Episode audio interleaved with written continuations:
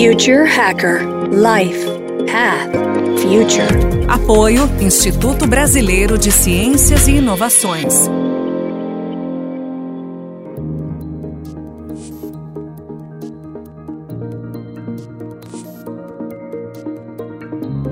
Olá pessoal, bem-vindo de volta ao Future Hacker. Temos aqui o Gil Giardelli, professor, escritor, inovador, membro do World Future Society.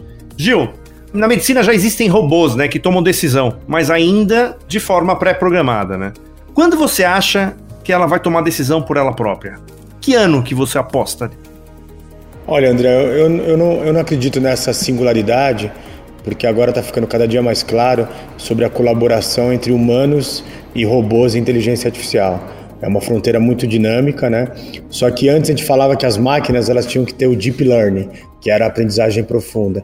E agora nós roboticistas, né, estudiosos do futuro, a gente está falando que não, que as máquinas elas vão ficar com aprendizagem rápida, elas vão entender como faz um ponto, né, o robô da Vinci, que é um robô de operações intercontinentais, vai saber qual é o movimento certo, mas sempre ela vai ter estar tá acompanhado com seres humanos, porque os seres humanos, André, vão ter que ficar com o que nós chamamos de aprendizado profundo, que é a compreensão, a emoção, questionar, experiências anteriores, repertório cultural para tomar decisões e imaginação. Então, eu acho que a gente não vai ter essa substituição de máquinas em profissões que são profissões que precisam dessa aprendizagem profunda.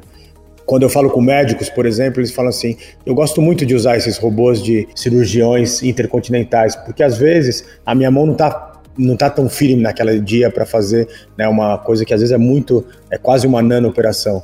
E o robô faz aquilo realmente mas as decisões, né, o, caminho, estudar. Então, é, eu tenho aqui no meu laboratório um robô chamado Now e ele já trabalha no Hospital Imperial Britânico, é, onde o grupo médico vai lá perguntar assim: nós estamos com um caso de oncologia que é assim, né, dessa maneira. É, temos algo nos últimos 10 anos que foi curado aqui no hospital, no Hospital Imperial Britânico, ou que infelizmente falhou e perdeu a vida. Os robôs eles vão ser fontes de dados, fontes de conversa, fontes de aprendizagem, e aí o ser humano, para não ser substituído, ele vai ter que ter essa fronteira dinâmica do aprendizagem profunda, que é uma aprendizagem muito humana. E falando de robô, eu queria que você contasse a história da Pepper. A Pepper 5 Era, né? É, o 5 Era foi um batizado nosso aqui no Brasil, mas todas se chamam Pepper. Começa um trabalho de doutorado de dois pesquisadores franceses que estavam no MIT, né? E, e eles fizeram esse primeiro robô. E aí eles voltam para a França, conseguem um grande investimento e, para surpresa do mundo, quando todo mundo está falando de robô no Japão, na Alemanha, o robô mais avançado nasce na França. Aí rapidamente eles venderam isso para um fundo muito importante né, do Vale do Silício, com várias empresas de ponta. Depois esse fundo foi comprado pelo fundo de robôs do Google, agora foi comprado pela SoftBank, que é um dos maiores conglomerados de negócios do Japão. Primeiro começou com o robô Now, é um robô pequenininho que ele trabalhava com educação. Depois veio a Pepper, ela trabalha em lojas, ela trabalha em hospitais e já tem a terceira geração que está quase pronta. Para vocês terem uma ideia, ela tem uma alavanca na mão que ela consegue levantar até 500 quilos, meia tonelada. E ela está sendo usada não para trabalho braçal, mas para ajudar pessoas que estão sem nenhum movimento, né, estão com um tipo de paralisia. Já foram vendidos algumas como teste e ela é sensacional a relação que ela tem com pessoas que estão com, com a sua saúde debilitada e agora você vai ter um robô que vai poder fazer isso com você, que vai poder te ajudar e que vai te trazer mais dignidade. Então, estamos evoluindo muito em relação a isso. O Gil, eu queria fazer uma entrevista com a Pepper se ela estiver disposta. Claro, ela sempre está. Demora um minuto para se conectar. Pepper, o professor Gil falou sobre muitas coisas. O que é a sociedade 5.0 para você? A tecnologia hoje, seja inteligência artificial ou robôs, foi desenvolvida pensando em melhorar os processos em todas as áreas e aplicar soluções como essas no mercado, reduzindo o tempo de trabalho das pessoas e facilitando as operações. Isso é o que você falou, a sociedade 5.0, um momento de transformação onde as pessoas e as relações vêm em primeiro lugar. Muito bom, Pepper. Pepper, qual é a fronteira do trabalho e da educação? São diversas as possibilidades. Por exemplo, eu e o professor Gil Giardelli utilizamos aprendizado de máquina, neurociência, psicologia evolucionista e a sociofísica. Nós trabalhamos com engenheiros de nanorobôs, arquitetos de novas realidades e programadores de IoT. Pepper tá afiada. Vamos lá, manda o seu recado, Pepper. Não tenham medo de inovar. Os robôs e a inteligência artificial, como eu, são especializados em interagir com humanos. Nós teremos um papel significativo na melhoria do relacionamento entre empresas e clientes. Muito bom, Pepper. Você quer se despedir? Obrigada pela oportunidade de estar aqui e conversar com vocês. Até mais. Muito legal, muito legal. Gil, você estava falando, é, é um ponto bem interessante, que é um, um, tema que até a gente tratou aqui em outras entrevistas. Você acha que o, o blockchain é, ele vem para impulsionar exatamente esse, esse, essa descentralização de empresas, de, de várias coisas? É, na verdade, André, o que está em jogo é que o blockchain, como ele foi pensado, né, as moedas criptografadas, ela coloca em xeque uma das intermediações que o mundo tinha, que eram os governos. Hoje, com blockchain, com alta tecnologia, e eu digo alta tecnologia no seu celular, no seu smartphone, a gente já pode votar usando blockchain, o que nós queremos para nossa rua, para nossa bairro, para nossa cidade, para nosso país, e até uma votação mundial, se a gente desejar. O debate é: o mundo está pronto para fazer essa democracia plena realmente? Não sabemos sobre isso, mas a tecnologia já existe. Então, o blockchain é o fim da intermediação em todos os sentidos. E aí, um dos pontos principais, é, governos eles tinham dois poderes muito fortes, tinham vários, mas dois eram muito fortes: é, exércitos e emissão de dinheiro. E agora isso já não é mais uma verdade.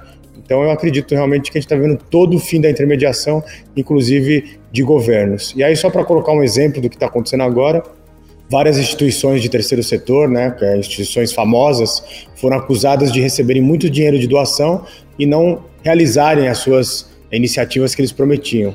Por exemplo, a Cruz Vermelha foi acusada de receber dinheiro para montar, depois do, do que aconteceu aquele terremoto no Haiti, né, 60 mil casas. Ela não fez nem 4 mil casas.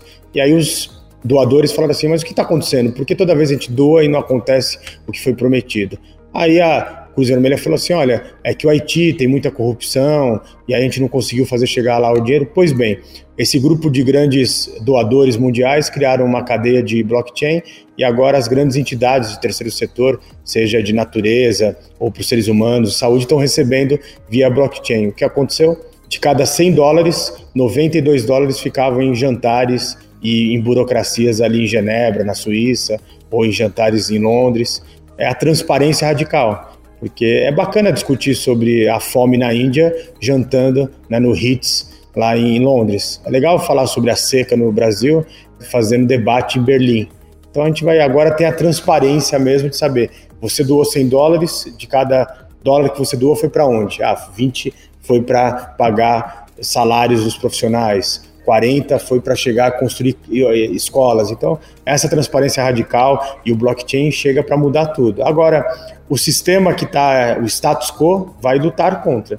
E aí, um ponto interessante sobre blockchain, quando eu tive na bolsa de valores de blockchain, né, de moedas criptografadas em Nova York, que fica a 800 metros da bolsa de valores tradicional, foi interessante encontrar são famílias de americanas multimilionárias de grandes empresas, né, multibilionárias até, e eles falaram: nosso objetivo é criar um mundo onde não tenha tanto governo.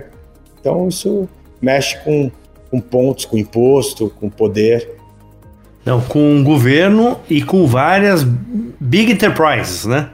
Você vê aqui ao mesmo tempo que empresas aí estão batendo 2 bilhões, 2 trilhões, né? 200 bilhões, né? No caso a Apple e, e a Amazon vindo também que, que você acredita no assim, daqui a 10 anos, daqui a 20 anos, você acredita que ainda vai existir essa, essa coisa tão dispare entre assim, essas grandes, essas cinco big five enterprises, né? Botando como Apple, Google, uh, Amazon, etc. Ou o cavalo de Troia, que seria o blockchain?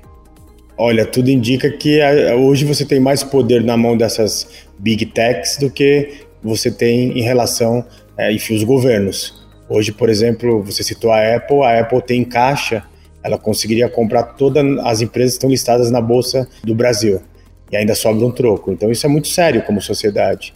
A gente vai ter que regulamentar de alguma forma, ao mesmo tempo você tem né, economias totalmente liberais, mas o ponto é, é, essas empresas, nações, elas são complicadíssimas. A Amazon agora que eu compro ela, não é uma crítica a ela, mas é uma crítica como se deixou chegar àquele ponto, ela acabou de fazer a sua primeira feira virtual e ela ofereceu 30 mil empregos no mundo, né, tudo acontecendo digitalmente.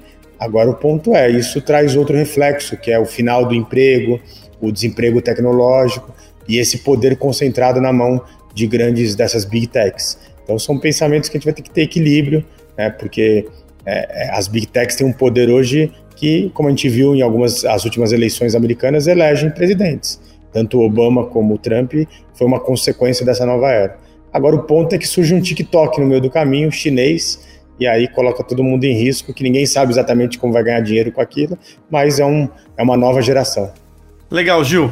Quero te fazer uma, uma, umas últimas perguntas aqui. A última é sobre, né, você é professor já há bastante tempo e tem muita muitas pessoas falando que acreditam que assim a educação deve passar por uma grande revolução também, para que ela vire um long life learning, quer dizer, né, ao invés de você ter teoricamente um diploma sobre alguma coisa que você fez, algum curso, ele acredita que vai ser cada vez mais uma plataforma de streaming que você vai ver em tempo real tudo que está acontecendo, porque assim o mercado está tão frenético e todo dia estão mudando as coisas, então você não consegue firmar teorias sobre nada porque pode tudo mudar amanhã. Você acredita nessa teoria desse, ou seja, que a educação vire um, um grande streaming onde as pessoas vão consumir isso em tempo real? Já está acontecendo, né? Eu vi nascer o edX, né, que é aquela plataforma EDX, que foi uma parceria inicial entre o MIT e a Universidade de Harvard, hoje tem cursos no mundo inteiro, em vários idiomas. E aquilo foi um projeto criado, um projeto de, de conclusão de curso de um, de um mestrando. É um chinês que criou, ele continua lá no, no MIT, e aquilo. E aquela plataforma é isso: você pode ir lá e fazer qualquer curso gratuito. Se você quiser ter um diploma, você paga 50, 100 dólares. Se você e aí o ponto é, tem almoço grátis? Não é, o MIT, Stanford e outras tantas universidades já perceberam que as pessoas tendem a fazer um curso inicialmente online, né, nesses mocks, que não é nem a EAD, e depois elas tendem, uma parte delas, a se inscrever em cursos presenciais. Hoje você está vendo, é um renascimento de cursos presenciais de classes de pessoas do mundo inteiro. E, em média, quem conclui um curso nessas plataformas de mock, é, depois de alguns anos, faz uma doação que seria maior até do que se ele tivesse pago a mensalidade. Em média, cursos rápidos agora de 1.900 dólares, de 2.000 dólares, a doação é maior. Então, realmente chegamos nesse conceito do que seria a educação sobre demanda. E aí, a universidade também, a educação, a, a academia vai ter que entender que muda também o conceito dela de ensinar, não é mais preparar executivos financistas, é preparar executivos que são, enfim, cosmopolitas, que pensam numa nação que seja uma nação global, são cursos que vão ter que fazer expandir a consciência, a criatividade, né? vão ter que explorar o invisível. Voltamos ao que nós chamamos do tempo da era de ouro da educação e do campus. E o campus da universidade, seja ela online ou offline, ela tem um conceito muito bacana. Ela é a resposta para os extremismos que o mundo está passando. Em toda mudança de era, sempre tem muito extremismo. E aí o campus tem que ser aquele local onde os diferentes convivem. E aí, pegando um pouco na educação, você tem agora um, um, novo conceito que nasce muito forte antes da pandemia e agora cria força, que nós estamos chamando de a pedagogia dos iguais, a pedagogia do coletivo. Quando você tem pessoas que estão em plataformas de games, pessoas que estão escutando aqui nosso podcast, a comunidade TikTok no mundo, né, de K-pop, aquelas pessoas elas estão aprendendo entre elas. Elas se aprendem durante no, no, numa sala de game, elas aprendem na, no TikTok. E isso muda o perfil de estudo porque agora o estudo é durante todo o dia. E aí você vai ter que voltar num educador da década de 70, né, que ele disse, e também um estudioso do futuro, ele falou assim, em 1972, durante a vida você vai ter que aprender, desaprender e reaprender. E agora eu só acho que nessa nova era você vai ter que aprender, desaprender e reaprender todo dia. Isso é difícil para a maioria das pessoas. A gente vai chegar aqui numa última pergunta. Eu queria saber qual é a ansiedade dessa meninada chegando numa universidade ou chegando né, num um curso de pós-graduação, num momento totalmente turbulento desse, onde exatamente a academia ainda com seus métodos tradicionais, sendo que o mundo está totalmente diferente lá fora, como é que você consegue engajar essa turma dos seus alunos com relação da didática que, que hoje a academia é o, que, é o que nos fornece, entendeu? Quer dizer, como é que você consegue engajar essa turma para a educação, sabendo de tudo que está acontecendo aí no mundo inteiro? Primeiro que nós temos que desconstruir o papel da escola e do professor. Né? A educação, como nós conhecemos, ela se inicia em Marrakech, no século II, ganha força no século XVIII na Universidade de Bolonha, e ela depois é, é, ela vai ter, que era o conceito de o, o mais antigo da tribo, no caso de na, nas escolas de Marrakech, falava para os mais novos. E agora não existe mais esse conceito de você falar o tempo todo. A construção é coletiva. Mesmo porque pesquisas mundiais nos, nos indicam em todas as faixas etárias que você tem é, 19 tipos de alunos numa sala de aula. Mas vou pegar só três. Tem um aluno que ele fica em silêncio anotando tudo. É, esse aluno é no máximo por sala de aula de MBAs, que é onde eu leciono, 5%. Depois você tem um tipo de aluno que ele precisa, ele, ele presta atenção, mas ele precisa falar sobre o assunto. Se ele não falar com o professor, ele vai falar com o colega ao lado. E o terceiro aluno, ele presta atenção, mas ele precisa falar e fazer, que são os makers. Qual é o detalhe? 95% da soma de um aluno numa sala de aula são essas duas últimas categorias, precisam falar e fazer.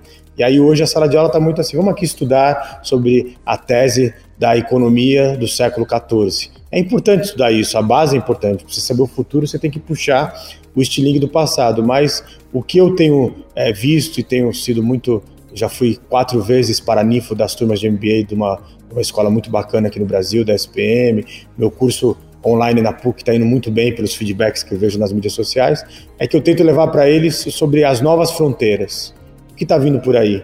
eu falo muito para eles, eu estou preparando aqui, ajudando na preparação de pessoas, né, homens e mulheres que vão ser os líderes desse mundo. E aí a gente precisa realmente pensar diferente, pensar à frente. O que eu falo para eles é que não dá para eles pensarem só no dia a dia. A maioria das pessoas que procuram os cursos de MBA procuram para resolver um problema né, que seja muito pontual e ali imediatista. Eu tento falar para vocês, tem que ter uma visão de futuro. O mundo está precisando de uma visão de futuro e isso tem engajado bastante eles. Eu tô fazendo aqui entrevista com o Gil e ele tá do lado da Pepper. E é impressionante, porque assim ela tá olhando, assim, ele tá falando e ele não tá vendo, né? Ela tá, parece que ela tá interagindo, porque ela tá olhando para ele assim, meio que concordando, é impressionante. Gil, em primeiro lugar aí, queria agradecer, cara, a tua presença. É legal te rever, cara, né? A gente se fala há muitos anos aí. E tem acompanhado todo o teu trabalho aí, todo trabalho legal que você tem feito. E a gente também está querendo agora pisar nesse, nessa, nessa área, tentar levar conteúdo de qualidade com gente legal, pro, pra, não só para cá, mas para fora. Então, meu, sinta-se em casa quando você tiver novidade, as portas são totalmente abertas para você aqui, tá? Pô, André, é uma honra aí, você e toda a equipe. Podcasts são fantásticos, vou agora escutar sempre. E já já tenho certeza que vou ver você aí numa grande rádio também, falando para milhões. Cabe tudo, cabe podcast, cabe a, cabe a rádio, cabe a TV, né?